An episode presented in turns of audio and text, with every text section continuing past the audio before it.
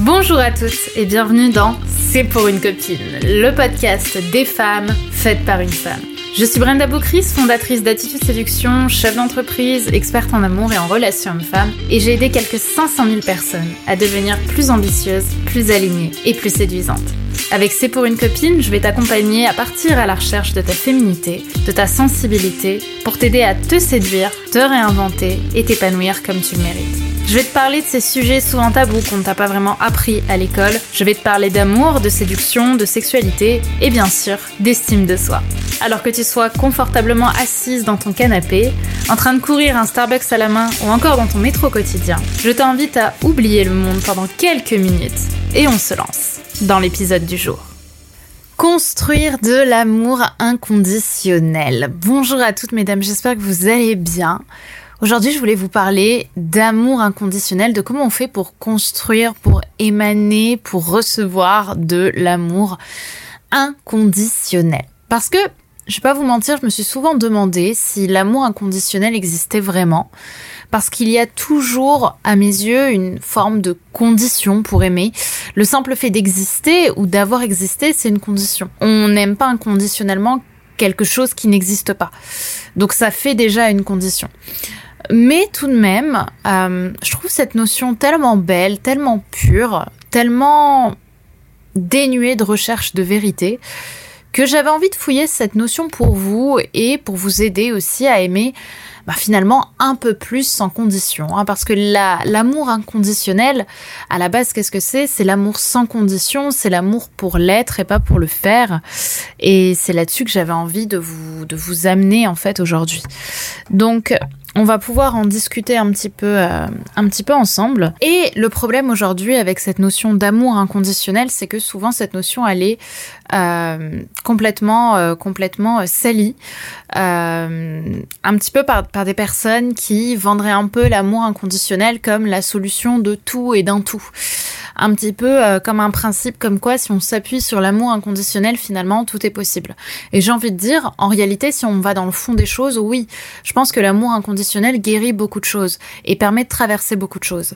Mais le problème, c'est qu'il y a énormément de personnes qui euh, vont utiliser cette excuse de l'amour inconditionnel un petit peu à l'image de l'image de Dieu, hein, pour certains, en disant, non mais si euh, l'amour inconditionnel le, veut, tu sais que si tu es dans l'amour inconditionnel, tu peux tout faire, tout réussir Si tu connectes à l'amour inconditionnel, est-ce que tu penses pas que mon accompagnement qui vaut euh, plusieurs milliers d'euros, euh, plusieurs dizaines de milliers d'euros va t'aider à euh, réussir ta vie professionnelle, etc.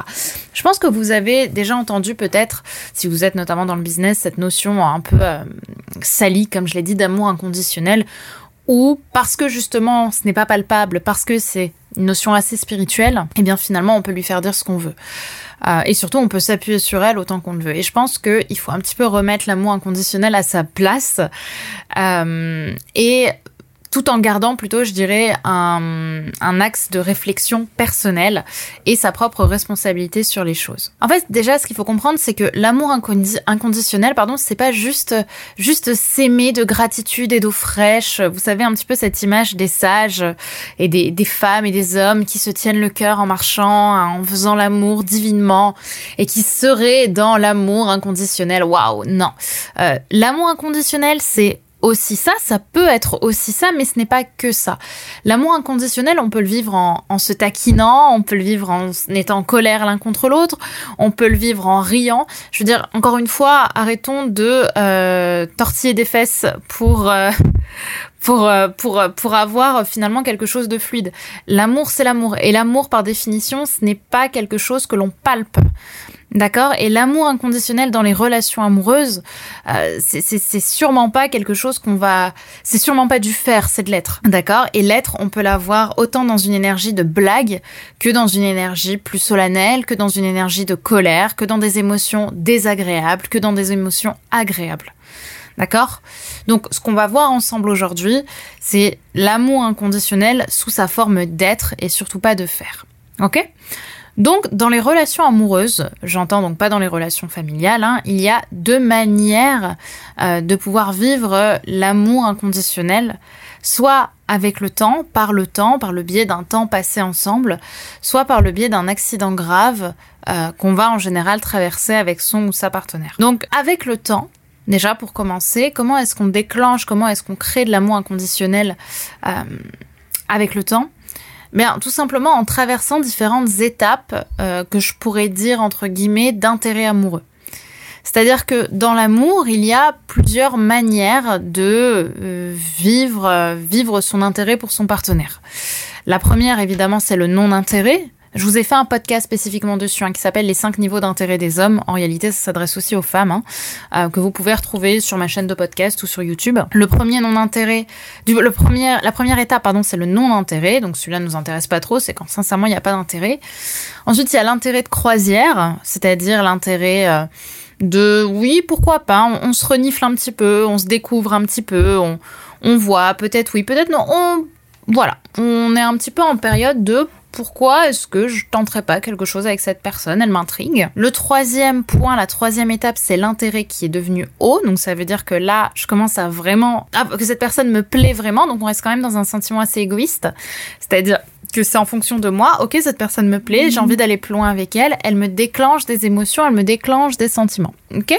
Enfin, d'ailleurs, même pas encore des sentiments, plutôt des émotions et quelque chose d'assez agréable pour mon bien-être. Ensuite, il y a l'intérêt sentimental.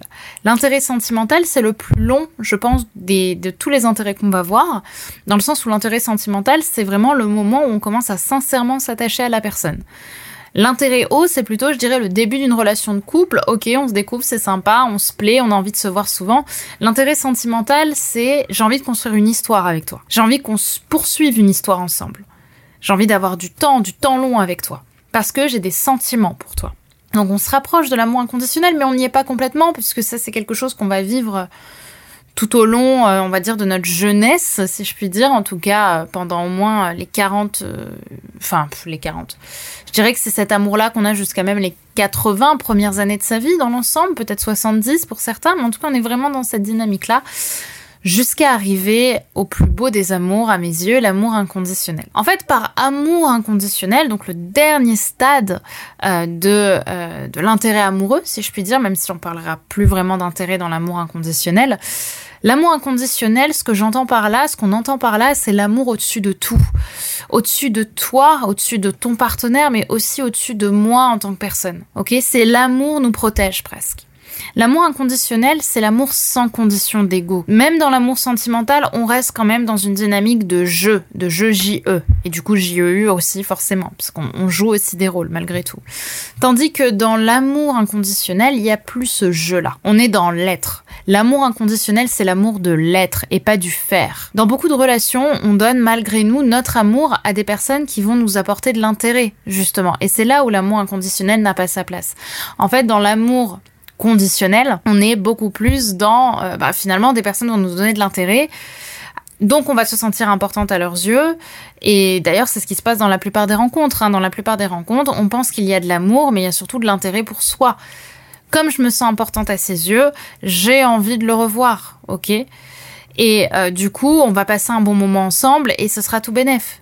Mais c'est pas encore de l'amour. Parce que si cette personne, elle me donne un moment plus d'intérêt, bah moi je vais pas continuer à l'aimer il y a un moment où l'amour va se, va se ternir en fait, enfin l'amour. L'intérêt va se ternir parce que cette personne ne m'apportera plus de quoi me rendre heureuse. Donc forcément, ça ne marche pas. Alors, quand est-ce qu'on rentre vraiment dans cet état d'amour inconditionnel? Comme je l'ai un petit peu sous-entendu, on va surtout rentrer dedans avec l'âge. En fait, l'amour inconditionnel, c'est l'amour de nos grands-parents. Ok, c'est l'amour qui n'a plus rien à montrer, qui n'a plus rien à prouver et qui est simplement présent, qui est simplement existant, qui est là à cet instant. Ce qui nous pousse en fait à avoir de l'ego et donc à aimer à condition, bah, c'est notre peur de la mort. D'accord? Ne vouloir jamais paraître faible, c'est parce qu'on a peur de la mort. C'est pour ça qu'on va porter des masques dans nos relations. Et bah, forcément, plus on vieillit, plus on est dans cette acceptation de la mort et de la finitude. On sent que son corps se dégrade, on se fatigue, euh, voilà, on sent quand même que notre, notre corps n'est plus celui de nos 20 ans, et on comprend un petit peu assez, assez naturellement finalement qu'on ne peut pas gagner au jeu de l'immortalité. Donc qu'est-ce qui se passe? Notre ego baisse les armes. Parce que l'ego, je vous le rappelle, si, euh, si vous ne l'avez pas suivi dans les précédents podcasts, l'ego, lui, son, son but, encore une fois, c'est euh, de vivre. L'ego, il vit dans la crainte perpétuelle de mourir. Donc à partir du moment où on accepte l'idée de la mort, on accepte qu'elle va finir par arriver, l'ego, il n'a plus sa place, il n'existe plus de cette manière-là. Ok? Donc on va baisser les armes à cet âge-là, quand on se rend compte qu'on n'a plus rien à protéger, au final, hein, qu'on a qu'on n'a plus rien à prouver, et on va accepter de se montrer vulnérable. En fait, on va arrêter de se cacher. On va arrêter de se cacher derrière, euh, derrière un masque de colère, derrière un masque de m'as-tu vu? On va accepter aussi sa peur de perdre l'autre. Ok, on va arrêter de, se, de cacher sa peur de perdre l'autre. En fait, on accepte d'aimer, peu importe ce que l'autre voit de nous et ce que nous voyons de l'autre. Et c'est la même chose dans le cas d'un choc grave. Ça, c'est la deuxième manière de pouvoir vivre justement cet amour inconditionnel sans avoir besoin d'attendre justement l'âge, l'âge, l'âge, on va dire plus proche de la vieillesse. Le deuxième cas dans lequel on va pouvoir éprouver de l'amour inconditionnel finalement assez jeune, hein, c'est, le, cas d'un choc. Le cas d'un choc grave qui peut être une maladie de soi ou d'un proche, ça peut être un accident. Prenons par exemple l'exemple d'une femme qui aurait euh, par exemple perdu ses jambes suite à un accident de voiture alors que la veille tout allait bien avec son copain avec qui elle est depuis un an. Et finalement, cette femme, elle se retrouve à devoir réapprendre à vivre avec deux membres en moins. Donc pourquoi est-ce qu'ici, euh, bah même si la relation elle a qu'un an ou deux ans, il y a un sentiment d'amour inconditionnel qui va se créer dans le couple, entre la personne qui a encore ses jambes et celle qui les a perdues, donc la personne qui va l'accompagner dans, cette épreuve et celle qui l'a perdue, justement, qui a perdu ses jambes, parce que justement ici on est un peu dans le même cas que la personne âgée, c'est-à-dire qu'on est trop proche, on a pardon été trop proche de la mort pour pouvoir à nouveau imaginer qu'on peut l'éviter en faisant preuve de fierté. En fait, on a pris en compte et en conscience que la mort, elle peut se trouver partout et qu'on gagnera jamais contre elle. Donc en fait, on s'en fout de paraître forte ou que l'autre ne range pas ses chaussures euh, dans, la, dans la maison. Parce qu'en fait, ce qu'on comprend justement euh, dans, dans la relation amoureuse, que l'amour inconditionnel euh, et ce que les chocs justement qui nous rapprochent de l'idée de la mort et de la finitude nous amènent à, à avoir, c'est qu'en fait, on comprend que l'enjeu de la relation amoureuse, il est dans le macrocosme, il est dans l'univers, il est dans la manière où on construit quelque chose, et c'est bien plus grand que notre microcosme, le microcosme étant notre quotidien sur Terre. Vous voyez On s'en fiche en fait de ce qui se passe sur Terre, si vous voulez, sur euh, la manière dont il range ses chaussures, la manière dont euh, euh, il préfère manger sushi que, que italien. Ce qui compte, c'est le macrocosme. C'est la manière dont on va, dont l'amour nous protège de la mort quelque part. En fait, je, vais en venir au passage le plus important et pour moi le plus paradoxal de ce podcast et je vous invite vraiment à bien enregistrer ce podcast pour vous en rappeler. Parce que c'est quand on comprend profondément qu'on est mortel, qu'on ne peut pas jouer avec la vie sur Terre, justement qu'on va utiliser un autre moyen que l'ego pour se sentir vivant. Et ce moyen, c'est l'amour puisque c'est l'amour inconditionnel qui nous rapproche à présent de l'immortalité. Car si on sait que nous, en tant qu'humains, on ne sera pas toujours vivant, mais que l'amour, à chaque fois qu'on le ressent, cet amour si fort, si grand, bah, on sait que lui, à l'instant où on le ressent, il est immortel et il ne changera jamais. La manière dont votre grand-mère aime votre grand-père qui a perdu la mémoire, qui se fait peut-être dessus et qu'elle aime toujours avec autant d'amour, ça dépasse la condition humaine. C'est quelque chose qui nous ramène au divin. Quand on accepte notre condition de mortel, quand on accepte d'aimer quelque chose qui n'est plus beau au sens euh, quotidien du terme, c'est là qu'on construit le sentiment qui nous rapproche des dieux, qui nous rapproche de la divinité, qui nous rapproche de l'immortalité, à savoir l'amour inconditionnel. On est en transition entre la vie et la, et la mort. Enfin, ce, ce terme est un peu extrême dit comme ça, mais on est dans une étape où on a conscience qu'il y a un chemin entre la vie et la mort et qu'en fait on ne sera pas toujours constamment dans toute notre notre existence en vie. Il y a un moment où on va mourir. Et à partir du moment où on le réalise profondément, parce qu'on voit notre corps qui se dégrade ou parce qu'il s'est dégradé, à ce moment-là, on comprend que le chemin le plus juste et le plus profond sur Terre, c'est le chemin de l'amour inconditionnel. Parce que c'est ce sentiment qui nous rapproche finalement le plus de l'immortalité. C'est l'amour inconditionnel qui va au final calmer aussi l'ego. L'ego s'est calmé, mais l'amour inconditionnel va, va remplacer l'ego dans cette volonté d'être immortel. Ok, parce qu'on accepte justement notre finitude. Donc comment on fait maintenant pour le construire cet amour inconditionnel? Je utilise le mot construire, mais c'est pas le mot le plus juste. Je dirais comment on fait pour l'éprouver, pour le vivre en fait, hein, cet amour inconditionnel. Donc je vous l'ai dit, la manière dont réellement il s'active, c'est lorsqu'on prend conscience de notre condition de mortel. Mais évidemment, c'est plus facile à dire qu'à faire, surtout quand on n'a pas passé la cinquantaine ou la soixantaine, où c'est peut-être c'est à ce moment-là que ces questions deviennent vraiment fréquentes. Euh, c'est vrai qu'avant, on a plus tendance, même si on peut penser à la mort, à quand même plus nous sentir dans une condition immortelle. Euh, on a des projets, on a des choses, on a des visions de la vie, de d'où on veut être à 30 ans, 35 ans, 40 ans. Euh, et, donc, bah, c'est assez délicat de se dire que c'est possible que tout ça n'arrive pas. Parce qu'on va mourir. Parce qu'on ressent déjà une petite mort à l'intérieur de, nous commencer à fleurir. c'est extrêmement délicat comme, comme sujet. D'ailleurs, ce, podcast est extrêmement fun, hein, n'est-ce pas? Mais c'est important d'en parler. Donc, comment on fait pour construire de l'amour inconditionnel sans avoir besoin euh, de se sentir euh, mortel? Parce que, comme je l'ai dit, c'est très difficile de, le sentir. Le premier axe, c'est vraiment pour moi la profonde vulnérabilité. Pourquoi? Parce que justement, la vulnérabilité, c'est donner du pouvoir à l'autre. La vulnérabilité, c'est ne plus vivre en se cachant derrière sa fierté. C'est assumer profondément nos envies, nos sentiments. Mais encore une fois, on ne le fait pas par instinct de survie. On va pas dire nos envies ou nos sentiments juste pour paraître euh, attirante ou attachante aux yeux de quelqu'un. On le fait de la manière la plus simple possible. On va pas s'autoriser à aimer et à retourner euh, avec un homme malheureusement qui nous a trompés parce qu'on estime inconsciemment que la tromperie est trop dangereuse à notre survie. Vous voyez, ça typiquement c'est de l'amour conditionnel. C'est de l'amour tourné sur le soi.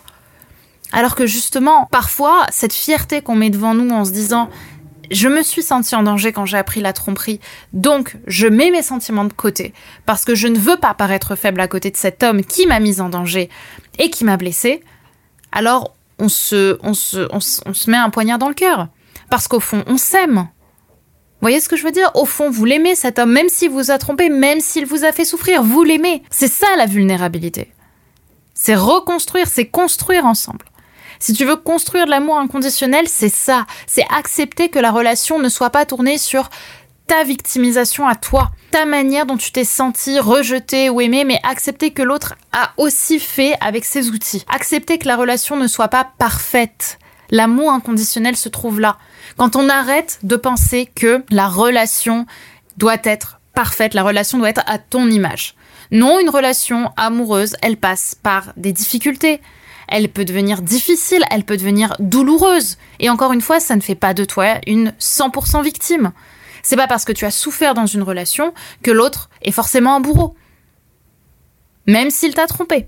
Parce que oui, l'amour fait aussi souffrir parce que tu vas projeter sur l'autre des attentes qui sont en lien avec ton ego et pas avec ton cœur. Alors que aimer finalement, c'est simplement aimer. Plutôt que de voir les actions de l'autre comme une preuve de désamour, comme par exemple le fait qu'il te trompe ou le fait qu'il ait par exemple de la colère envers toi, plutôt que de voir les actions justement de cette manière, vois les actions comme une preuve d'amour, justement. Quand un homme est en colère parce que tu rentres tard, parce que t'as trop bu et que du coup euh, tu dis n'importe quoi et que tu l'as pas assez prévenu et qu'il pète un câble le soir en rentrant, parce que, il, euh, parce que tu n'as pas donné de nouvelles et il va sûrement t'incomber d'insultes en disant que tu aurais dû le prévenir. En fait, ce qu'il ne te dit pas en filigrane, c'est qu'il était hyper inquiet que tu meurs, en fait. Il était hyper inquiet que tu meurs parce qu'il voulait pas que tu meurs. Tu vois? Et c'est ça une preuve d'amour aussi. C'est juste que les choses ne se disent pas avec autant de facilité. Donc c'est aussi ça, c'est comprendre ces autres messages. Donc soyons clairs, l'amour inconditionnel, c'est pas faire partie de l'amour, encore une fois, euh, divin, euh, où, euh, comme je l'ai dit, on se met la main sur le cœur constamment en se disant qu'on s'aime intensément. C'est une manière, mais ce n'est pas la seule manière. Il y a de l'amour inconditionnel à partir du moment où on accepte que l'amour n'est pas forcément quelque chose d'agréable. Quand je vois cette dame qui, à l'hôpital, voyait son mari, encore une fois, euh, ne même pas la reconnaître, et que ça l'a crevé de douleur, cette pauvre femme. Je la voyais, je la sentais pleurer, et que je la vois avoir le cœur brisé par le fait que cet homme ne la reconnaisse pas. Et que pourtant elle l'aime. Elle l'aime même si elle vit elle traverse des sentiments désagréables. C'est là, en fait, toute la beauté, avec un B majuscule, de l'amour inconditionnel, l'amour sans condition. Vous voyez? Aimer, même si on n'est pas reconnu. Et donc, c'est de cette manière, au final, qu'on construit de l'amour inconditionnel. Voilà ce que je voulais vous partager dans euh, ce podcast. Vous l'aurez compris, finalement, c'est dans la profonde vulnérabilité. Et je pense que même le mot vulnérabilité n'est pas assez fort pour exprimer finalement cette, cette transparence, cette authenticité que tu as en toi. C'est ça, au final, qui va avoir du sens et qui va t'aider à construire sans ego. Ok, en tout cas sans sans ego toxique, enfin sans ego malsain euh, qui euh, veut à tout prix se cacher de euh, de sa finitude. Donc j'espère que cette vidéo t'aura plu. Si justement tu as envie de travailler cet amour inconditionnel, notamment dans la sexualité, je suis en ce moment, au moment où tu reçois euh, cette vidéo, au moment où ce podcast est publié, une promotion sur ma formation Reine du Sexe 2 qui va notamment t'accompagner sur l'amour inconditionnel au niveau de ton corps, de l'amour inconditionnel au niveau des autres, au niveau des hommes, au niveau de l'amour avec un A majuscule et au niveau évidemment de ta sexualité. Donc elle est actuellement en promotion, cette formation. C'est assez rare qu'elle le soit, euh, d'autant plus que c'est une formation qui a quand même changé la vie sexuelle d'énormément de femmes qui n'arrivaient pas à briser leur complexe au lit, qui n'arrivaient pas à se sentir euh, reine et déesse au lit. Donc si elle t'intéresse, je t'invite à regarder le lien en description, à cliquer dessus et à commander ta formation avant qu'elle réaugmente de prix. Donc je t'embrasse très fort, prends soin de toi et je te dis à très vite. Et voilà, c'est déjà la fin de cet épisode, de notre épisode du jour. J'espère qu'il t'aura plu et qu'il t'aura séduite. Si tu aimes ce podcast, n'oublie pas que la meilleure façon de me le dire, c'est d'y mettre 5 étoiles, de le recommander autour de toi et de me partager tes jolis commentaires. Ça me fait toujours énormément plaisir de pouvoir vous lire et de pouvoir voir un petit peu à quel point tout cela fait sens pour vous, fait sens pour toi. Je te remercie d'avoir regardé ce podcast. N'oublie pas de t'abonner si c'est pas déjà fait puisque je vais t'en publier très prochainement. Donc je te dis à très pour un prochain épisode et n'oublie pas que tout ça, c'était juste pour une copine.